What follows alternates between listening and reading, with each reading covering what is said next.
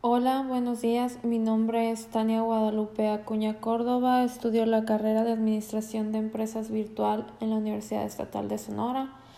A continuación, daré una explicación de los resultados que obtuve en el test de estrategias y factores de aprendizajes.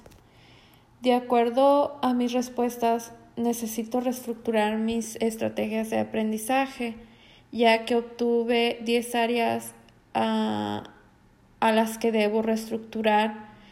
A continuación daré una breve explicación de cada una de estas áreas. La primera área fue factores ambientales, que creo que este es uno de los puntos más ah, ah, importantes para el aprendizaje, ya que si no nos encontramos en una zona de confort